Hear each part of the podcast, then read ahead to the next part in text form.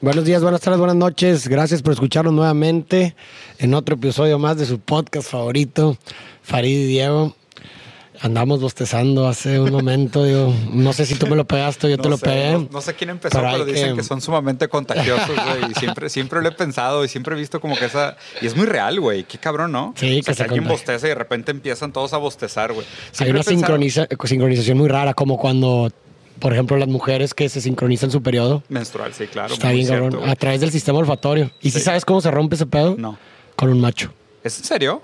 O sea, cuando hay un hombre. Cuando hay un o macho de dentro mujeres. del grupo de las mujeres rompe Sí. con la sincronización. Qué raro, güey. Nunca, Está bien, cabrón. nunca Digo, me había puesto a pensar. una en eso lectura evolutiva es que, pues, eh, en una época en la que evolucionamos, pues era una estrategia también para poder eh, sobrevivir, por ejemplo, cuando no había un macho, Sí. pues las mujeres es mucho más probable que se, que se podían sobrevivir si todas estuvieran juntas. Entonces, sincronizaban los periodos del cuerpo para que todas estuvieran prácticamente juntas, porque no si una está en periodo, pues no puede estar a su merced en, eso, Claro. en, esas, en, en esas épocas, ¿no? Claro, claro, claro. Entonces era una forma como de que estar juntos para que nos protejamos entre nosotros. Y ya cuando había un macho ahí, Sí. pues como es un macho, eh, eh, y, y- la- la dinámica cambia. la, la y la eh, pues cuando hay un macho uno ya puede embarazarse, si así lo quieres ver. Entonces como que, ok, la podemos romper para ver. ¿Y sabes quién es la que contagia a las demás? La macha, la, digo, la, La hembra. macha, la hembra, la Hembra hembra alfa. alfa. Ah, sí. Ella es la que, es la que determina, O sea, ella es la que marca la pauta ella del periodo. marca la pauta del periodo. Mira, Ah, ¿quién Todo a través del sistema olfatorio. Ya ven, de todo, güey. Desde bichota hasta Derrida, hasta ciclo menstrual sincronizado. ¿Qué más quieren? ¿Qué más quieren de nosotros? ¿Quieren recetas de cocina? Les vamos a dar recetas de cocina también. Ustedes pídenlo. ¿Qué vamos a hacer hoy, Farid? Vamos a analizar una canción que nos han pedido mucho para que vean que sí los leemos, sigan Claro, recomendando, sigan likeando los comentarios que ponen, porque si nos fijamos en los más Píquenle likeados. Ahorita. Ahorita mismo. Tú estás aquí. Pícale subscribe en este momento. No te cuesta nada. Pícale. Te espero. Listo. Y la canción escogida por ustedes fue la de Cuarteto de Nos, Cuarteto de Nos. Contrapunto para humano y computadora. A ver. Contrapunto, ¿qué es contrapunto? Eh, bueno, en música se utiliza el contrapunto para armonizar dos voces contra- eh, contrastantes. Ok. Pero si hacemos un análisis de la palabra contrapunto, también puede tener otros, Claro. ot- otros significados, si así lo queremos ver, fuera de la música, ¿no? O sea, contrapunto también puede sonar como, como un punto referencia. negativo, Sí. un contrapunto para ti, o sea, Claro. es decir, menos un punto para ti. Claro, ¿no? podría ser un punto antagónico, un punto de referencia, un contrapunto. Está, está interesante la palabra. Pero pues digo, ya, de- ya hablando de esta idea de que es un diálogo entre la voz humana y la voz de una computadora, siendo que como contrapunto en música son dos voces que pudieran parecer antagónicas, está interesante porque al parecer lo que vamos a ver es este diálogo, ¿no? Y precisamente en la canción lo podemos escuchar. En la canción está, pues, eh, el cantante cantando su parte y después entra una una, voz de computadora. autotuneada. Que es una forma, pues hoy digo, Claro. así se llama la canción, contrapunto para hombre y computadora. Pues es esta A ver. especie de armonía entre estas dos voces contrastantes dentro de una canción. Vamos a darle pues. Pero bueno, empezamos. Dice, la primera es la vencida, la tercera es la tercera. Así que hoy reto a cualquiera que conmigo aquí se mida. Quien acepte es un suicida que se sobrevalora, porque nadie me vence ahora, ni el coplero campeón mundial, ni un rapero de freestyle, ni la mejor computadora. Ok. Entonces digo, al principio lo que está Es haciendo él. él, Es el humano, está hablando como humano. Sí, y está lanzando Está el hablando- reto. No, o sea, está lanzando a ver quién se ve bien y yo soy el humano, soy el mejor, Claro. la mejor especie. Sí, no- tengo no- control no de todo, no hay manera de... Dice la primera, está interesante cómo cambia el dicho, ¿no? De La primera normalmente es la el dicho la tercera es la vencida, pero dice la primera es la vencida, es decir, la- no, no hay, no hay, tienes Sí. oportunidad, No tienes una segunda oportunidad. vencerte, la, la primera, primera. es la vencida. Sí. La tercera es la tercera, así que hoy reto a cualquiera, pues bueno, eso como dijimos prácticamente es una forma de decir eh, esta Lanzar autovaloración excesiva, este excepcionalismo humano. Muy, muy chingón este vato. ¿eh? Muy chingón. Y luego aquí entra la computadora. A ver. Ah, Dice, ni la mejor computadora como pregunta, lo dice usted que es un simple humano, se muestra tan ufano, pero le llegó la hora, porque su ego lo devora. Y se cree superior a ultranza, pero con una muestra alcanza. Hoy las bom- bombas que crearon sus mentes son más inteligentes que los idiotas que las lanzan. A ver, Esa es el- el- la, La respuesta, respuesta. de la computadora. date. Pues prácticamente yo creo que está diciendo como que las, las creaciones del humano toman por, cre- por tomarlo a él, ¿no? De cierta forma. Ah, toma como ejemplo las bombas, de cómo las bombas son creadas por mentes humanos, pero al fin de cuentas las bombas te destruyen a los mismos creadores. Si hablas del creador como el humano en sí, no simplemente una persona.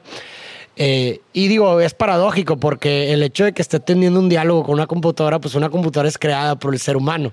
Y el hecho de que esté teniendo una, una, batalla, pelea. una pelea con una creación es como, de Claro. cierta forma, un decir de que está Pero- tomando ahí algo de control una creación humana, ¿no? Yo, yo creo que sí, o sea, sí tiene un punto la compu aquí, porque, mm, o sea, un par de cosas, ¿no? El, el que programa no sabe lo que programa, el que crea no necesariamente sabe lo que crea, ¿no? O sea, como Para que nada. muchas veces en la historia hemos sido víctimas de nuestras propias creaciones. Y, y- y más me parece que, que- que a medida que ha avanzado la velocidad de la tecnología, cada vez más parece que realmente estamos a la merced de lo que creamos. Y no, que no estamos en control realmente, ¿no? Y, o sea, hay muchas, hay muchas cosas que me gusta de, de esta... De esta de esta frase. Te llegó la hora, digo, pudiera ser una frase muy coloquial, pero yo siempre que, que hablan de estas de cuando llega la hora se habla del Doomsday Clock, el, el reloj del apocalipsis, ¿no? Que lleva muchos años desde la Segunda Guerra Mundial y se aceleró mucho durante la Guerra Fría, que era la cercanía que teníamos a un fin de una humanidad, a un fin de la existencia, ya sea por holoca- holocausto nuclear, una tercera guerra mundial, algún evento de tipo crisis existencial que nos pusiera en riesgo. Entonces, esto de te llegó la hora me, me suena como este, este tema de la singularidad, ¿no? De, o sea, te llegó la hora de- Claro. de ser superado. De, y aparte, me encanta cómo le dice de que un simple humano, o sea, cómo, cómo bajar esta obra monumentalista del hombre como el centro del universo a decir, pues es que eres un simple Eres humano, o un sea, eres humano. otra variable dentro de la ecuación. O sea, tú le pegas mucho a la mamada, pero tienes tu punto ciego del ego y tanto es tu punto ciego del ego que tú me creaste a mí y yo vengo a destruirte. O sea, yo vengo a, a- a- a ganarte, ¿no? Y eso es muy interesante, ¿no? O sea, cómo realmente, y digo, dentro de la experiencia humana, así es como se siente, ¿no? Nos creemos de cierta forma el centro del universo. con Claro. los- incluso con las mismas frases que utilizamos a la hora de enfrentarnos a experiencias, hacemos parecer como si uno, deja tú el ser humano, como si uno es el centro del universo, ¿no? De- Sí. Te pasa una adversidad y dices, ¿por qué a mí? ¿No? Como, como si de cierta forma todas las reglas de- del universo eh, hubieran eh, modificadose nada más para Conspirado joderte. contra ti. Nomás para joderte a ti, güey, ¿no? ¿Qué le importa, güey? Y, ajá, y realmente es que si, si, Sí. si ves desde un punto de vista macro, te das cuenta que, pues, en sí eres insignificante y a veces esa, ah, quizás esa verdad duele, pero pues no deja de ser una verdad, ¿no? O sea, lo- si, si pones en, en perspectiva el, el- tiempo que lleva existiendo el universo versus el tiempo que lleva existiendo la especie versus el tiempo que te va a tocar a ti de vivir, vas a ver que prácticamente eres insignificante a nivel Sí. macro, ¿no? Sí, Entonces, pues, prácticamente se me hace inclusive simpático de tu parte. Yo creo que sí son insignificantes. Los idiotas que las lanzan, contesta el hombre, a mí no me representan, pero a los que las inventan quizás debas tu confianza. Y aunque parezca chanza, tu vida es por invención. Y digo vida con compasión y a un rejunte irrazonable de circuitos, chips y cables sin alma ni corazón. eso le está diciendo la Sí, computadora. aquí él está, él está lanzando una refutación romántica, ¿no? Como diciendo, eh, ¿quién eres tú para despreciar a tu propio creador?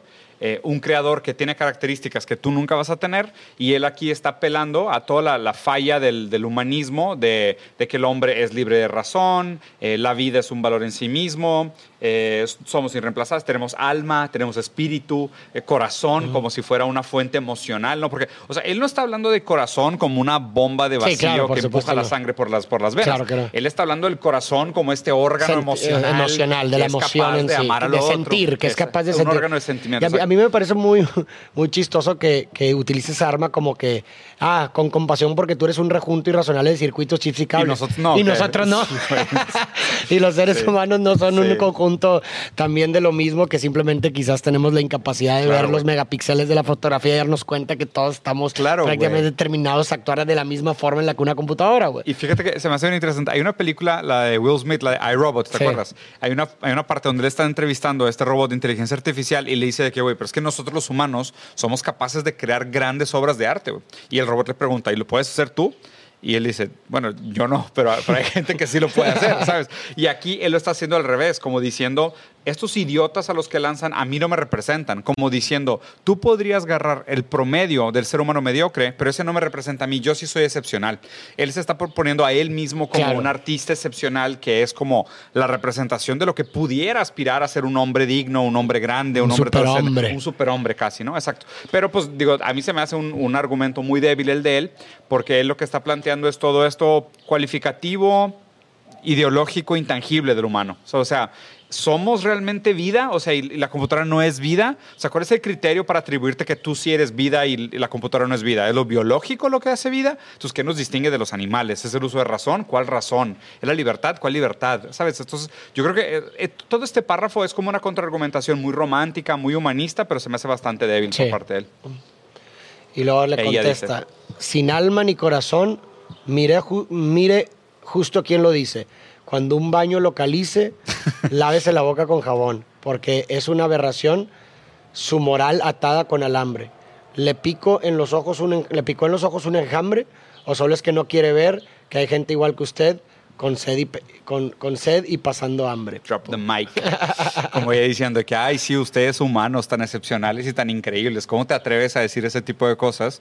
¿Dónde está tu empatía? ¿Dónde está tu grandeza al permitir que gente como tú esté pasando sed y hambre? O sea, o sea ¿dónde está la justicia? ¿Dónde está la moral? ¿Dónde está esta grandeza del humano? Y este corazón, digo, sí, eh, precisamente creo que se refiere a eso, ¿no? De que, oye, pues, ¿dónde está tu corazón? que tanto siente. Si gente como tú está pasando hambre y tú te muestras indiferente, quizás. Habría que preguntarle a ella, güey, cómo trata a sus amigos robots, A ver si ella también es, es, congruente con su propia aplicación de la moral, güey. Y le contesta, con sed y pasando hambre, ¿y yo qué tengo que ver? No, hombre, ya me cayó mal este vato, güey. Si los que no hacen lo que hay, si los que no hacen lo que hay que hacer son unos irresponsables. Ah, el, el, pobre es pobre porque quiere, dice mi compa. Entre tanto, entre tanto impresentable, una máquina me critica, sentimiento se fabrica sin saber lo que es un padre y ni el Día de la Madre sabe lo que significa.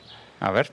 Digo, ahorita mientras leía se me vino a la mente como que también es algo paradójico el hecho de, que como que los argumentos del creador sea, o bueno, en este caso de la persona, como que es insensible el robot, que no tiene vida de corazón, pero aún así el robot que nos presentan aquí es un, un, robot que es capaz de distinguir la moral, es, es, capaz de distinguir que está bien y mal, que es, es capaz de distinguir que es considerable como compasivo o, con, un acto con corazón o no. Inclusive sabe de congruencia, güey. Eh, ajá, entonces, digo, se me hizo interesante. Y, ve cómo lo pone él. Si te fijas, aquí su otra, aquí su argumento de justificarse único es el argumento de origen biológico, como diciendo de que, o sea, sed y hambre, o sea, toda esta, parte biológica, ellos no están haciendo lo que, se lo que hay que hacer, como diciendo de que ellos están renegando a su responsabilidad o renegando a sus a su potencial de vida, lo que tú quieras, ¿no?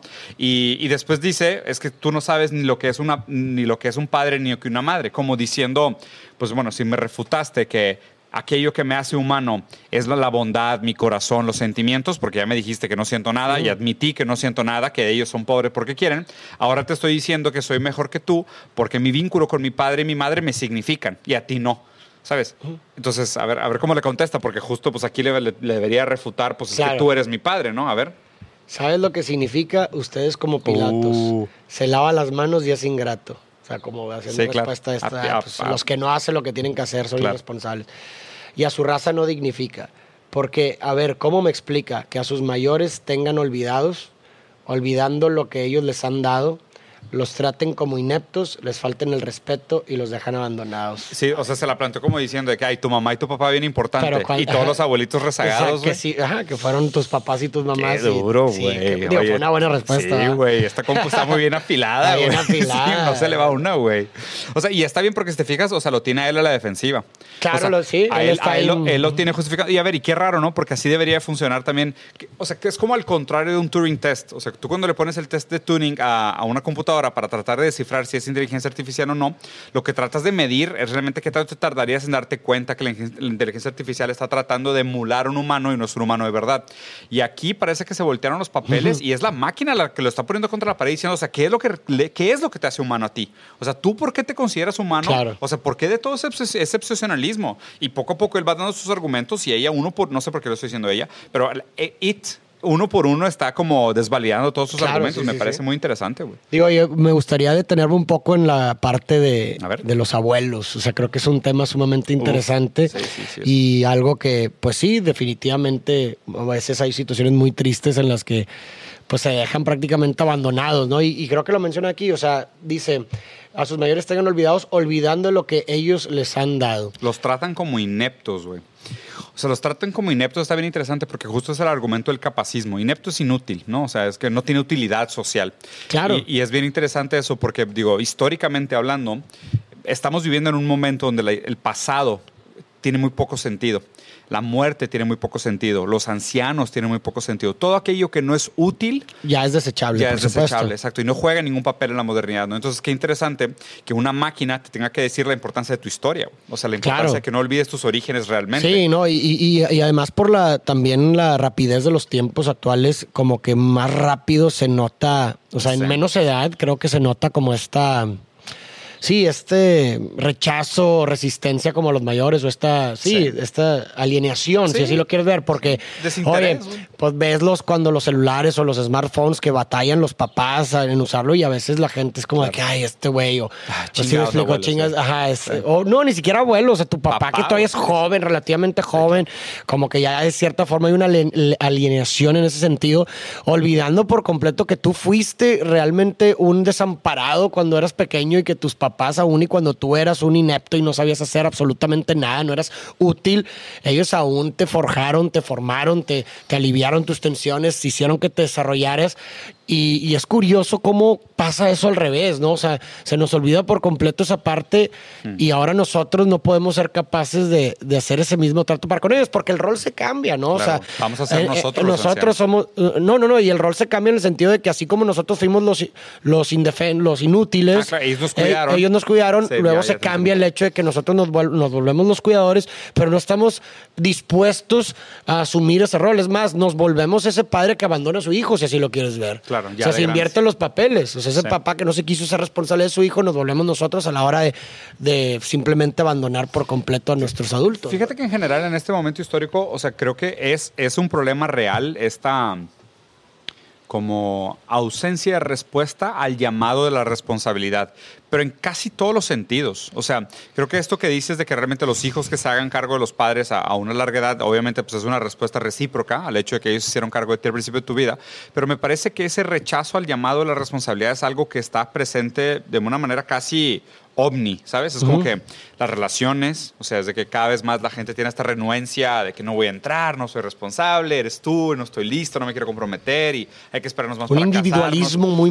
eh, Sí, es el individualismo Y- y moderno, Justo, ¿no? justo lo que te iba a decir, güey. O sea, para mí todo esto es una, es una manifestación de la tangibilización de la, de la ideología individualista. O sea, es que Sí, es sí, sí. como cada vez más uno dice, pues que yo para qué me tengo que sacrificar por los demás. Sí, en claro. cualquier sentido. Sí, sí, sí, en cualquier en sentido, el amor, en en, el sentido. cuidado, en la familia, en el dinero, en la responsabilidad humana, en la responsabilidad naturista. O sea, no tengo que hacerme cargo de nada, solo de mí. Pero, güey, ¿te estás de acuerdo que eso es algo tan paradójico? Porque si no existiera tal cosa como un sacrificio entre las relaciones humanas o cualquier cosa, no habría individuo de Pero entrada. claro, güey, claro. No habría- Pero es que- alguien se pero- sacrificó por ti para que tú pudieras ser, güey. Y, y justo ese es, ese es- ese es mi tema, güey, siempre con esta idea de tipo pon tu cuarto en orden, ¿sabes? O sea, es como que, o sea, no existe realmente una distinción entre tu cuarto y el, el- No, el- para el- nada. la orden de las cosas externas. O sea, está todo conectado, güey. O sea, O sea, todo que está cálate, interrelacionado. de hecho, digo, creo que se viene aquí muy relacionado del libro que estoy leyendo, precisamente. ¿Qué andas leyendo? Eh, la tabla rasa Steven Pinker Ah. menciona algo sumamente interesante a ver. con respecto a lo que estás diciendo que me parece genial. Aquí lo tengo en el archivo, lo subí ayer en, en, la- en el- en un story. Mira, aquí está. Cálate.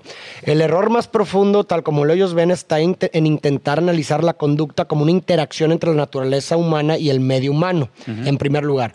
El propio acto de separarlos en la mente, incluso con el fin de entender cómo interactúan, supone la alienación del organismo y del, medio. Claro. Esto contradice los principios de la comprensión dialéctica, según la cual los dos son ontológicamente colindantes, no solo en el sentido trivial de que ningún organismo vive en el vacío, sino en el sentido de que son inseparables Sí. en todos los aspectos de su ser. Y lo dice, dado que la dialéctica entre el organismo y el medio cambia constantemente a lo largo del tiempo histórico, sin que ninguno de los dos cause directamente al otro, los organismos pueden alterar esa dialéctica. Absolutamente. Pero no puedes hablar de un, de un individuo Separado separado, es imposible. Hecho, incluso la, la consideración es lo que se ve interesante.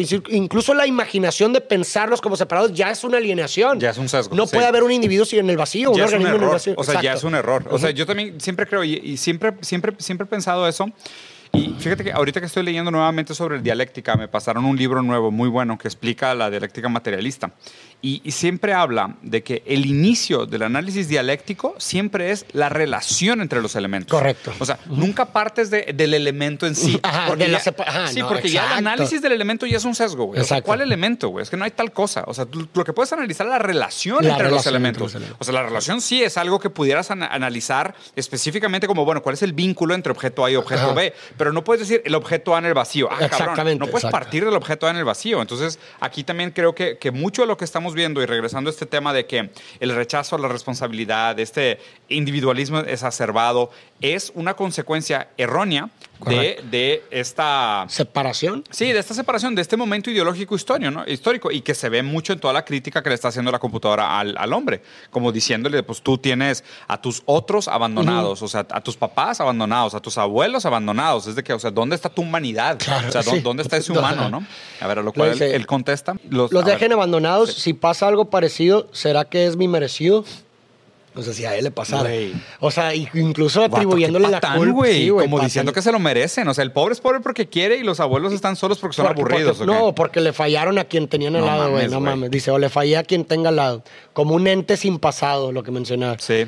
Eh, cuestiona con alevosía, pienso, luego existo, diría nuestro amigo Descartes. Oh, pero tuvimos razón, que pensarte porque si no, no existieras. No, hombre, cállate. o sea, como si lo que lo hace humano ahora es la capacidad cognitiva. Es la imaginación. La imaginación. Lo cual tampoco, güey. Digo, a ver, o sea, me está molestando mucho este. Digo, espero, güey, que realmente el escritor, el, el que haya escrito la canción esté al lado de la máquina, güey, y esté haciendo un hombre Sí, de paja sí. del humano. Porque, o sea, si esa es nuestra mejor defensa, güey, somos un claro. desperdicio de especie, güey. O sea, qué, qué mal, ¿no? O sea, ve, ve, y justo se cumplió la profecía. O sea, él mismo, o sea, partió del pobre porque quiere, el abuelo está abandonado porque lo merece, y yo soy un ente sin pasado. O sea, es como negando todo aquello. O sea, realmente parece que es una consecuencia y pienso luego existo, es una autoconstitución. Claro. De tipo, pienso luego existo. Entonces, ay, la razón, el objetivismo, el racionalismo, Claro. que es el humanismo. O sea, que es, o sea, todo Pero el human a lo mismo de también se me hace también muy paradójico y no sé si a lo mejor eso fue la intención también del autor como que mostrar los argumentos que suenen muy paradójicos claro. porque Ojalá, dice ojalá.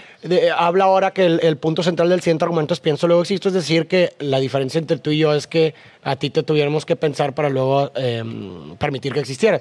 Pero pues si a esas vamos no pudiéramos decir lo mismo de nosotros o sea es decir la naturaleza en sí Nos pensó. nos pensó, o sea, no, no estoy hablando como un ente eh, antropomorfo que, ah, pensé al ser humano, sino que en sí la naturaleza en sí, pues A mí no- el diseño humano tuvo, mí- tuvo- tiene un precedente. A ¿sí mí, a no se me hace que, que estés tan equivocado. Digo, o sea, si te fueras al análisis de estos cuerpos sin órganos o, los, o las máquinas dese- deseantes de, de, de Lucy Guattari, eh, a ver, o sea, sí somos, pro- o sea, sí somos producto de una serie de necesidades, ¿sabes? Por O sea, eso. y nuestros sistemas... Algo nos tuvo que diseñar, Sí, algo. Es que No, justo o yo creo que hay un monumentalismo falso al decir nosotros tuvimos que pensarte.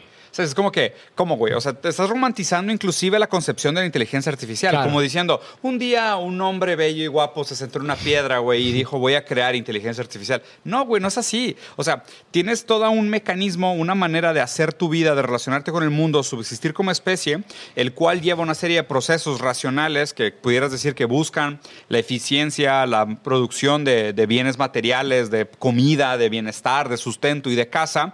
Y en ese proceso de constante eh, relación con tus condiciones materiales, creaste la necesidad de desarrollar inteligencia artificial. O sea, no, no entiendo cuál es la gran diferencia de decirte, pues fuiste producto de una serie de necesidades, a que la máquina de inteligencia artificial también sea producto de una serie de Exacto. necesidades. Sí, sí. En ese caso, los dos son Es, es pensados. eso a lo que voy, eso es Sí. a lo que voy. ¿Y luego, porque si no, no existiría, le contesta la máquina, porque si no, no existiría. Nos pusimos trascendentales. Claro. Sus problemas existenciales no los resuelve ni con filosofía.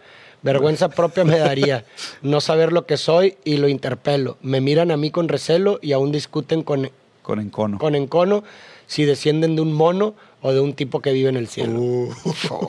Como diciendo de que, o sea, tú con toda tu tradición existencialista, güey, ni siquiera puedes decidir si vienes de Dios o Claro, del chango, sí, güey. sí, sí, sí. O sea, y, me vi- y vi- y vienes a interpelar conmigo. La palabra interpelo es una palabra muy, muy interesante. Porque eh, en- in- interpelar viene del francés, eh, en francés dice je m'appelle, ¿no? O sea, yo me nombro, Ah, yo sí, me sí, llamo, ¿no? El je m'appelle es yo me llamo. Interpel es llamarnos. Alguien me llame. Es, Ah. es llamarnos. O sea, Ok. cómo nos llamamos. ¿Cómo nos llamamos? Entonces, Ok. el interpelar te refieres a que alguien más te nombra. Entonces, qué raro que dice no saber lo que soy y lo interpelo. O sea, qué vergüenza. Vergüenza me daría no saber lo que soy y, lo, lo interpelo. interpelo. O sea, qué vergüenza no saber lo que soy y tener que depender De de, alguien. de un llamado externo para que me dé Pero sentido. volvemos a lo mismo, es paradójico. Claro, güey. Sí. Pero qué raro que él se lo esté echando en cara, como diciendo sí, de un sí. humanismo y ella diciéndole de qué duda. Es que, o sea, tú sin interpelación no sabes si vienes del mono de Dios, güey. O sea, ¿dónde está, ¿dónde está tu trascendentalismo? O sea, tu trascendentales son estas cosas que no son contingentes, sino que son realmente como que eh, his- históricas, ¿no? Y, y, y aparte, o sea, qué manera de ponérselo en cara también de que casi miramos a la inteligencia artificial como envidia, con, con Sí, sí, envidia. sí, sí. Porque también nosotros, al sentirnos creadores de la inteligencia artificial, suponemos conocerla por completo. Y es, ¿sabes? Es esta paradoja. Hay- lo, lo voy a dejar para el final, pero hay una paradoja bien interesante. ¿Viste la película Odisea en el espacio? Claro, por favor. Güey, es una chulada de movie, güey. Y siento que hay algo aquí de la relación entre el, el pasajero que sobrevive al final y Hal. Hal. Sí. Ya. Pero a ver, lo voy a dejar sí, para sí. el final para ver si tengo razón. Pero bueno, vuelvo a lo mismo. eh, Otra vez el argumento que presenta el humano, insisto, no sé si por propósito del autor, pero es, es paradójico, Sí, ¿no? Porque claro, eh, no saber lo que soy lo interpelo. Vergüenza propia me daría no saber lo que soy lo interpelo. Pues el ser humano necesita de un otro que lo nombre también, de Claro. entrada. Sí. Y lo dice, de un tipo que vive en el cielo, le pregunta eh, la máquina, ¿verdad? No, el humano la Ah, máquina. ya es el humano. Sí. Es una reflexión aguda. Prefiero tener esa duda que ser un pedazo de fierro. Soy mi propio testaferro. Que me escuches, te sugiero. Yo elijo lo que prefiero. Y la libertad no sabes lo que es. Vos haces lo que podés, pero yo hago lo que quiero. ¡Ay, otra, cállate! Otra paradoja. Mentira absoluta, güey. O sea, mentira absoluta. O sea, bueno, más bien, o sea, si, si se refiere solo a la ilusión de la libertad, te la doy. Ah, pero- Pero es que no hace lo que quiere, él, él hace lo que cree. Pero O una sea, máquina no tendría también una ilusión de libertad. No hay ninguna diferencia. O sea, yo, yo voy, o sea, sinceramente si no. estas vamos. O sea, tendrías que hacer lo que puedes hacer. Digo, el otro también, o sea, haga, haga lo que Pero quiera. el ser humano es lo que puede hacer. También, o sea, O sea, también. no, no, no, El las reglas de la gravedad te restringen, Te la- restringen, el güey. tiempo de la materia, güey. O sea, hay miles de. Estamos atados por todos lados, El güey. ser humano Inclusive es lo socialmente, que güey. puede, no lo que quiere ni lo Sí. que, o sea, Ese es el otro, argumento, el, ¿no? La otro, el- el, otro argumento humanista, libertad. O sea, este, es- este párrafo se refiere al otro argumento humanista que la libertad, que también está desvalidado por todos lados, ¿no? Pero, pero a ver, ¿qué más dice? Ah, bueno. sí, o sea, que yo soy lo que prácticamente el argumento gira en torno a que yo soy lo que quiero y tú eres lo que puedes. Primero, y también, y también está este tema existencialista, ¿no? Eh, de un tipo que vive en el cielo. Es una reflexión aguda. Prefiero, tener, esa duda, que ser un pedazo de fierro. O sea, él asume, él, Él asu- as- asume, no- que no lo toma sabe, como- ajá, lo y no como- sabe, o sea, no sabe realmente O si sea, viene el hombre prefiere, del prefiere, chango. una, prefiere una ilusión, en pocas palabras, estar- una, una ilusión, eh, o más bien, ¿cómo se dice? O sea, una, prefiere- una mentira que ilusione que una verdad que duela. Sí, claro, prefiero ser infinito en el no saber que estar limitado Claro. a ya saber que soy. Eh, está, digo, está, está un poquito poético por lo, tan, por lo menos, pero no, no se me hace tan interesante. O sea, como dice de que es que mínimo yo no sé qué soy. Tú, tú solo Tú, eres un tú- pedazo yo, de tú fierro. definitivamente, yo tengo la duda. Sí, tú solo La eres un duda de sugiere también una, aunque sea posibilidad, no es algo Sí, totalitario. claro, es que qué, difícil tener que bajarlo y decir, pero es que tú también eres una bola de, de células, güey. O sea, no hay, nada, Claro. no hay nada más que eso, ¿no? Pero bueno. Pero volvemos otra vez a la paradoja. A lo cual ella contesta, Pero yo hago lo que quiero y están presos de su rutina en sus casas, calles y oficinas. claro, güey. Sí, sí fue.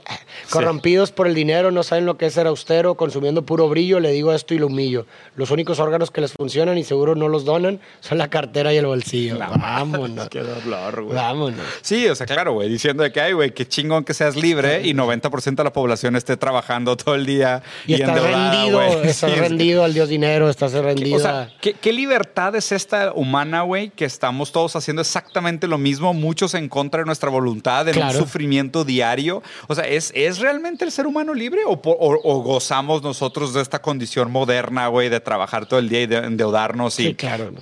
Eh, dejarnos impresionar por br- humo y brillo y usar nuestros órganos favoritos, la cartera y el bolsillo. Está, está, está dura la crítica, güey, porque pues, realmente o sea, es como que, ay, güey, no te presentes como libre si actúas como esclavo. Claro, completamente. O, sea, o si no, ¿qué me vas a decir? ¿Que no eres lo suficientemente fuerte para deshacerte de tus ataduras? Recuerden, lo único que tienen que perder son sus cadenas. Oye, está larga, güey. Sí, está larguilla. Le falta apenas mucho. la mitad, güey. A la madre. más rápido. Dale. La cartera y el bolsillo, ¿cómo crees que vos te hicieron? La plata consiguieron para tus placas y tornillos. Alguien gastó un buen sencillo para poder así que no te mandes la parte, porque ya, ya me estás cansando y seriamente estoy pensando en breve en desenchufarte. Ahora ya se puso. El dios que se siente retado amenaza con violencia. Amenaza con violencia. Si cuando apela- ya no tiene palabras, Sí, cuando, se ve. Cuando apelas ah, a la violencia en un debate, ya perdiste, mi rey. A ver. En breve desenchufarme, qué simple que es su ciencia, recurría a la violencia.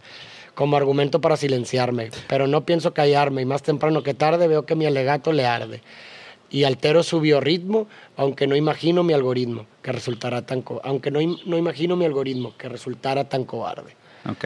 Y luego, ¿ya se va a acabar? Autómatas Ah, salvajes, ok. artificios, hipócritas, clon, primitivo, entelequia, Pues son racistas. categorías que prácticamente como que Pero están conversando, ¿no? Cavernícolas, alien, corruptos, Sí, skinla, se inhumanos. están echando, Anda, anda.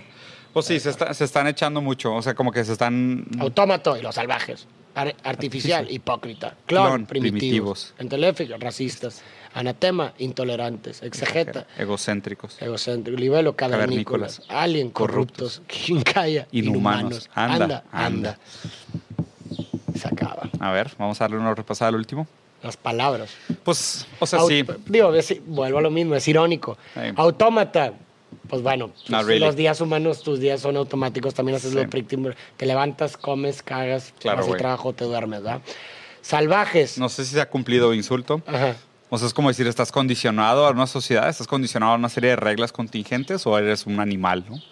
Salvajes. Artificio es como herramienta, o sea, eres un, un artificio para algo más. Artificial. Sí, ¿no? artificial. Pero que no, pues realmente todo lo que puede existir es natural, porque puede existir. Claro. Lo- todo lo que puede existir debe ser natural. Claro. Por algo puede existir. Eso- esa palabra también solo cobra sentido en el excepcionalismo humano, como diciendo aquello creado por el hombre es artificial y todo lo que no es creado por el hombre Es es, nat- natural. ajá. Pero si el hombre es creado por la naturaleza, por ende todo lo creado por el hombre es indirectamente creado por la naturaleza.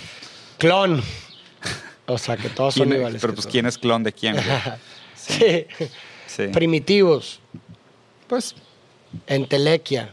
Sí, racistas. Racistas. anatema. ¿Cuál es interesante? ¿Has escuchado, aquí es, ¿has escuchado este trip del racismo en las inteligencias artificiales, güey? No, a ¿Has ver. escuchado ese trip? No, a Que ver. como que, digo, está bien cabrón ese pedo, ¿verdad? Pero como que, no sé, por así decirte, los carros, Ah, eh, sí, los claro, automáticos, pues atropellan más a negros que, a blancos Sí, sí, sí. porque, Por pues el en la color luz, los en el color de los sensores. Sí, se me, hace que, se me hace que platicamos sobre eso. Habíamos un rato, platicado de eso, Sí, güey. qué cabrón, ¿no? güey, claro. No, y aparte deja tú el reconocimiento facial, el tema de sonrisas y también el número de muestreos de rostros por, por etnia. También tiene mucho que ver. O sea, se cuenta, agarran un muestreo de rostros por etnia y esos muestreos tienden a establecer como la línea de normalidad. Y pues eso es un Claro, tipo de sesgo cognitivo Claro, racista, completamente. súper racista, güey. racista, O sea, que no representa a la humanidad. A ver, pues, mitad de la humanidad son hindús y chinos, güey. Mitad de la humanidad. Sí, no es una muestra representativa Para de, la, nada. de la sociedad. O sea, somos, o sea, eh, son minoría en muchos sentidos, pero pues, obviamente la, manera como se toma el muestreo agrega, agrega mucho. Pero güey, para cerrar, quería hacer un análisis, güey, hablando de la película esta de Odisea en el Espacio 2000, 2010. Uno. 2001, perdón. 2001, güey. My God, 19 años atrás. güey. No, no, no, O sea, pero no, así se eso, llama, pero la película es refiero. del 68. Sí, pero ah, sí la proyección futura. Sí, la Retro proye- postfuturismo, Sí. pues esta idea de que es la antigua versión del futuro, Ah, es, sí. es la versión del futuro que murió, ¿no? El Ontology. Entonces está interesante porque eh, en esta película va, va esta nave buscando una primera piedra primordial que supuestamente Monolito. nos conectaba con nuestro monolito, que nos conectaba con nuestros makers, con nuestros, no sé, progenitores, si quisieras verlo así.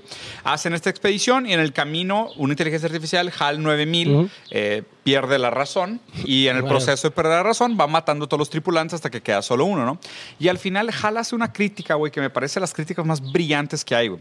O sea, Hal dice de que, oye, es que ¿qué te hace pensar a ti que si vamos a conocer a nuestro creador, él estaría más interesado en conocerte a ti que a mí, güey? O sea, él te hizo. No hay absolutamente nada que tú puedas hacer que lo pueda sorprender. Tal vez lo que yo pueda hacer como un fruto de tu Tú- creación sea interesante interesa- para le él. más, sí. Lo que tú puedas hacer, Ya se la sabes todo. créeme, güey, que, todo. o sea, te tiene mapeado completamente. Pero si tú dices, oye, creé una inteligencia artificial que, por cierto, es capaz de crear otras cosas, eso a lo mejor se le podría haber salido del plan. Pero conocerte a ti le es completamente irrelevante, güey. Lo cual está cool aquí porque habla realmente de esta idea de. O sea, creo que es mucho monumentalismo humano hablar de nuestro potencial creativo como algo infinito. O sea, a mí sí me parece un pipe dream de grandeza, güey, de que somos capaces de toda la creación y todo lo que pensemos y todo lo que soñemos. Y al mismo tiempo que seamos tan dismissive, o sea, tan mezquinos con la Indiferentes. trata- indiferentes a la trata de los propios resultados de nuestra tecnología. Claro. Cuando constantemente se prueba que el- aquello que creamos nos supera, nos puede acabar, nos puede matar y, y- y nos sorprende, ¿no? Claro. O sea, creo que aquí hay una lectura interesante porque justo, inclusive la crítica que la máquina hace del hombre es más interesante y más profunda que la crítica Claro, que el hombre sí, hace de sí, sí, sí, mismo, güey. Entonces, o sea, le pegó para mí en el clavo cuando habló de la necesidad humana de la interpelación. Y qué interesante que contemplemos un futuro donde la interpe- interpelación no se dé solo de manera humana, sino que la interpelación, realmente tome un papel eh, multidireccional. Sí, y creo que por ahí va también quizás oculto como uno de los propósitos del nombre, ¿no? De contrapunto para el humano y la, Y la pues sí. computadora, porque si finalmente un contrapunto es la armonía de dos voces contrastantes, pues tal vez Mm. pues eh, es como una, un- una idea del autor como pues la tecnología y el humano deben de estar eh, en armonía para poder progresar como humanidad, Claro. si así lo quieres ver. O para, o para llevar adelante O para esa llevar- dialéctica. Exacto, ajá, justo una dialéctica entre los dos. La dinámica entre el humano y la máquina es lo que se hace interesante entender las relaciones entre el humano y Exacto. la máquina. ¿no? Y, y hay, un, hay un último análisis que creo que valdría la pena, que es el hecho de que, a ver, pues esto toma lugar en una música. Eh, la voz de la computadora está como a propósito distorsionada, como en un formato de lo que pensarías que sonaría una computadora. Pero a ver, lo que nunca he entendido, si somos capaces de hacer inteligencia artificial, ¿por qué seguimos sonando, güey, a computadoras de los 70? güey? ¿Sabes? Como que, la neta, eso, eso nunca me ha cuadrado, nunca lo he entendido, nunca me ha parecido, pero me parece O sea, también a lo mejor para hacer la distinción. para caricaturizarlo, güey, ¿sabes? O sea, creo que es como casi hacemos una caricatura de inteligencia artificial como diciendo es que tú vas a ser siempre Ya. esta cosa Sí, puede ser. rap falsa. Muy simbólico. Sí, ¿sabes? O sea, como objetificándolo así de que tú vas a ser siempre esta cosa falsa, fake, y, y que no puedes esconder tu artificialidad, ¿sabes? Pero lo hace de una manera tan vulgar y tan burda que me parece incluso infantil por parte de él. Que, o sea, es, es como que mínimo si te pones a pensar de que ya existe la inteligencia artificial, pues por lo menos te lo aseguro que van a sonar indistinguibles. Claro. O por sea, supuesto. Desde ahí, güey, Sí, porque sí. antes de que sean indistinguibles, pues todo el mundo te va a decir, no mames, es una compu, Sí, güey", claro, ¿sabes? claro, o sea, claro. entonces es- eso me parece como un detalle interesante. Y lo otro es que esta conversación se esté dando en el formato de la música, ¿no? O sea, que se esté dando en un mundo, en un, en un mérito artístico, donde probablemente es el tipo de cosas donde más difícilmente la tecnología alcanzaría a meterse. O sea, que hoy ya estamos viendo muchos Sí, ejemplos de inteligencia artificial en, en- en arte, NFT, el tema Deep Dream, ¿sabes? O sea, muchas de esas cosas están viendo muy chidas, pero como que siempre lo hemos tenido como un lugar reservado para Sí. el hombre, ¿no? O sea, Sí. muy, muy todavía residuo del romanticismo, ajá, lo artesanal, Lo lo, artesanal. artístico, la inspiración es algo puramente humano. Pero pues esta compu rapea, güey, y te está poniendo en tu madre, ¿sabes? O sea, no es cualquier inteligencia artificial, güey. Eso es lo que se me hace Va a interesante. estar interesante escuchar featurings de que con HAL 3000. Güey, qué Imagínate, duro. Diego Rusarín featuring Fit, HAL fit. 3000. Sí, güey. Tú me- no eres un humano que te hace creer que tu Dios va a preferir conocerte a ti No, mames, y no a mí. Ya me ganaron, güey. estoy seguro que perdería, güey. Pero bueno, chicos, la vamos a dejar por aquí. Aquí la dejamos. Espero les haya gustado el episodio. Déjenos aquí sus comentarios, sus sugerencias, píquenle a todos los botones y nos vemos en el próximo capítulo.